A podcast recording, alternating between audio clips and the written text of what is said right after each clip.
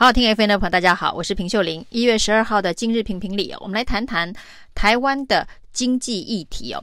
今天看到一则脸书贴文哦，其实是有一点点的生气哦。这是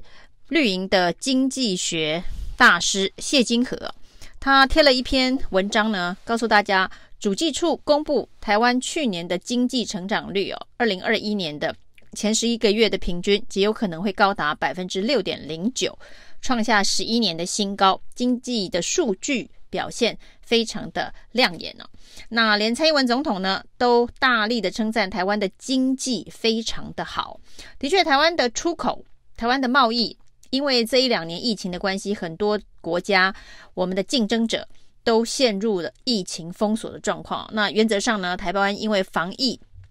还做得不错，所以呢，基本上这些出口贸易的 ICT 产业都正常的生产了，那以至于呢，这一个经济的状况、经济成长率以及这个出口的成长都表现亮眼，数据上的确是非常非常的亮眼哦。但是呢，经济学大师贴出了这一个大赞台湾经济很棒。的贴文之后呢，有民众去留言呢、哦，说为什么经济这么好，数据这么亮眼，可是呢，这些中小企业倒闭的家数，特别是餐厅一些服务业哦，却有这么多的店家倒闭哦，这不是一个很讽刺的现象吗？结果呢，这位经济学大师呢，就告诉大家哦，就说政府哦，只能够把饼做大哦，那他不能够。去管企业能不能倒，会不会倒闭哦？企业会不会倒闭是经营能力的问题哦。那过去呢，其实大家都知道，这经济数据亮眼跟民众的心理感受哦，那可能会完全不一样。数据看起来很亮眼，那可能是财富集中在少数人的身上哦，大部分的民众并没有实质的受到经济成长的好处。所以呢，数字是冷冰冰的，人心是。暖乎乎，或是人心呢，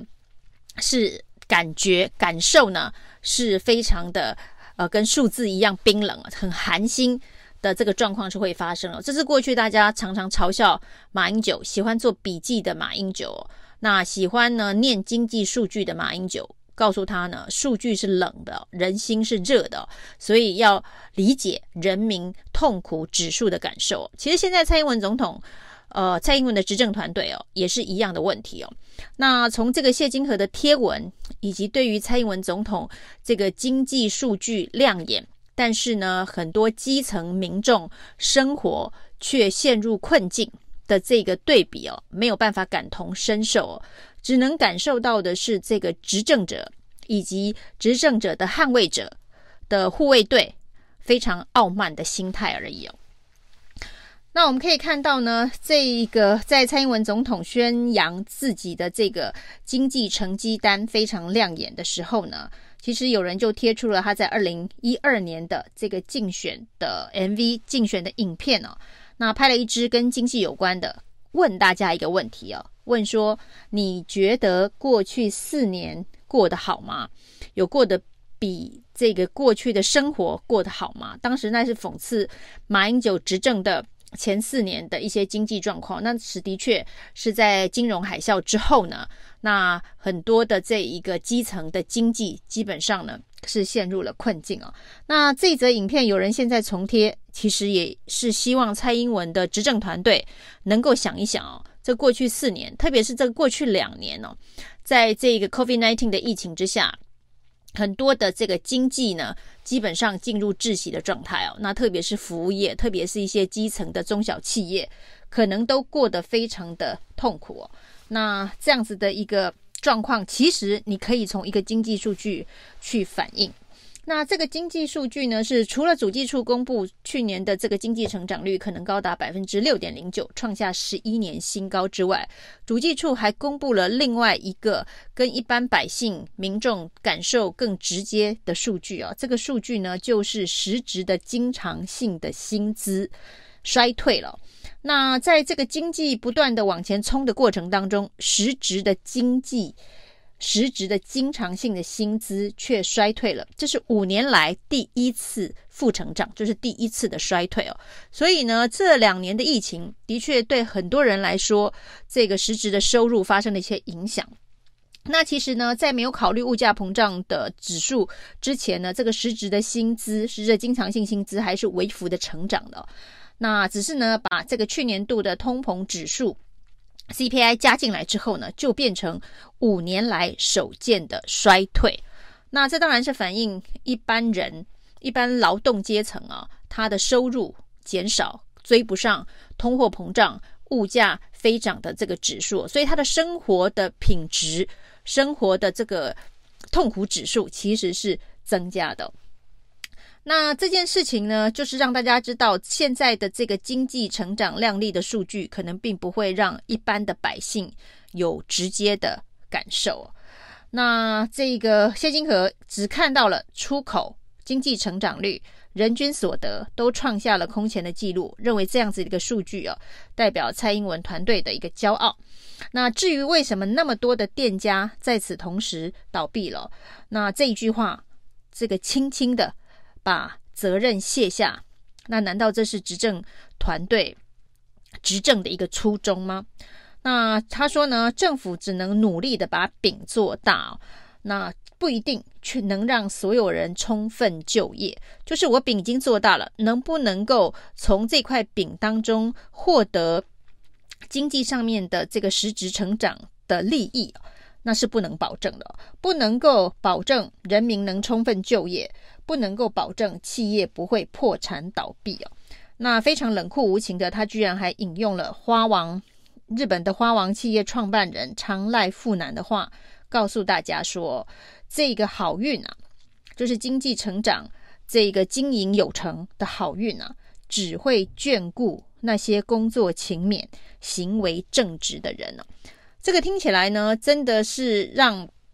大家觉得是一个很冷血的引述。那当然呢，这一个花王的创办人也许是要勉励他的集团员工必须要工作勤勉，必须要行为正直哦。但是如果把这样子的一个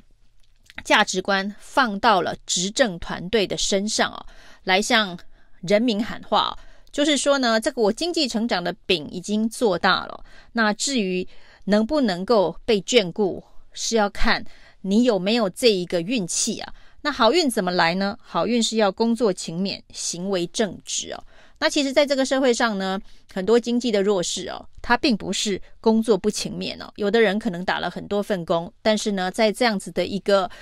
疫情冲击之下，他可能收入反而变少。那所谓的行为正直哦，这就是一个更离谱的主观价值判断了。所以这个话呢，听起来。是相当令人讽刺的。如果执政团队也是这样傲慢的心态啊，就是我已经让经济成长的数据这么亮眼了，如果呢，你不能够在从中得到这个利益，得到利益的话，是你自己没有被好运给眷顾。为什么呢？工作不够勤勉，行为不够正直吗？那甚至当然呢，现在的这个社会的经济的形态的转变呢，包括了所谓的电动车取代了传统的车辆，所以呢，包括了零件产业转型的变化，的确会让有一些人陷入了经济弱势哦。这也就是呢，在所谓加入全球经贸架构，不管是 CPTPP 或者是 RCEP 这些。相关的经贸谈判的时候，就是会有一些弱势的产业可能会受到损害哦。那以政府的角度来看，只能透过补贴或者是转型的方式来帮助他们呢。那政府必须帮助这些基层弱势，这是一个基本的执政态度跟价值哦，而不是用冷嘲热讽，好运不会眷顾，是因为不够勤勉，不够正直哦。或者是说呢，政府只能负责把饼做大，至于会不会倒闭，能不能充分就业，是每个人自己应该要负责的这个部分哦。崔金河甚至还提到说，在矽谷呢，可以看到很多的游民啊。那他去日本中央公园跑步的时候呢，椅子上有很多的纸箱啊，也是游民啊。所以呢，